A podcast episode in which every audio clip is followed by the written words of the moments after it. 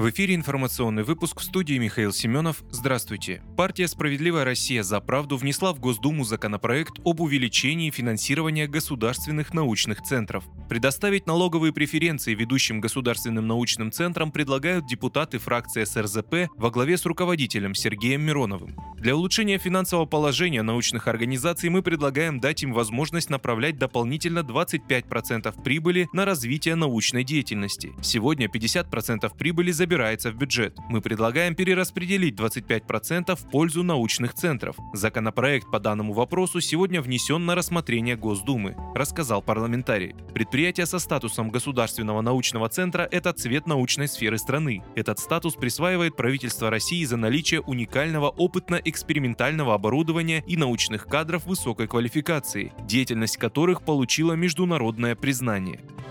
Роскомнадзор запретил рекламу Google и его информационных ресурсов до устранения нарушений. Роскомнадзор запретил рекламировать американскую корпорацию Google и принадлежащие ей информационные ресурсы, говорится в сообщении ведомства. Указано, что меры понуждения информирующего и экономического характера вводятся за многочисленные нарушения. Кроме того, поисковым системам предписано информировать пользователей о нарушении иностранным лицом российского законодательства. Перечисленные меры будут действовать до полного устранения иностранных иностранным лицом нарушений, подчеркнули в Роскомнадзоре.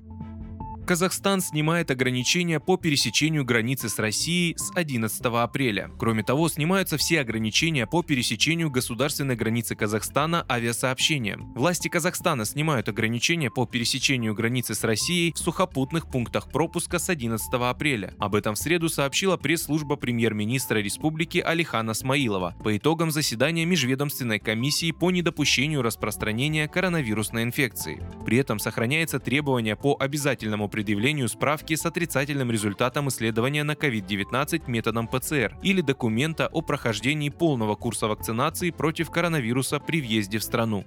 Россия с 30 марта отменила введенные в пандемию ограничения на переход сухопутных границ с Казахстаном. Власти России ввели ограничения в конце марта 2020 года из-за распространения коронавирусной инфекции. Впоследствии Россия возобновила авиасообщение с Казахстаном с 21 сентября 2020 года евро опустился ниже 85 рублей впервые с 10 февраля. Евро и доллар США слабеют на московской бирже утром в четверг 7 апреля. При этом курс евро опустился ниже 85 рублей впервые с 10 февраля, доллар упал ниже 75 рублей впервые с 16 февраля. По мнению экспертов, рубль заметно ускорил темпы роста к доллару и евро утром в четверг с учетом того, что основные санкционные ограничения со стороны западных стран уже учтены в его котировках. К тому же основные пары торгуются в условиях условиях тонкого рынка при жестком валютном контроле со стороны Центрального банка России, что в купе с санкциями заметно ограничивает возможности рыночного курса образования рубля и к доллару, и к евро.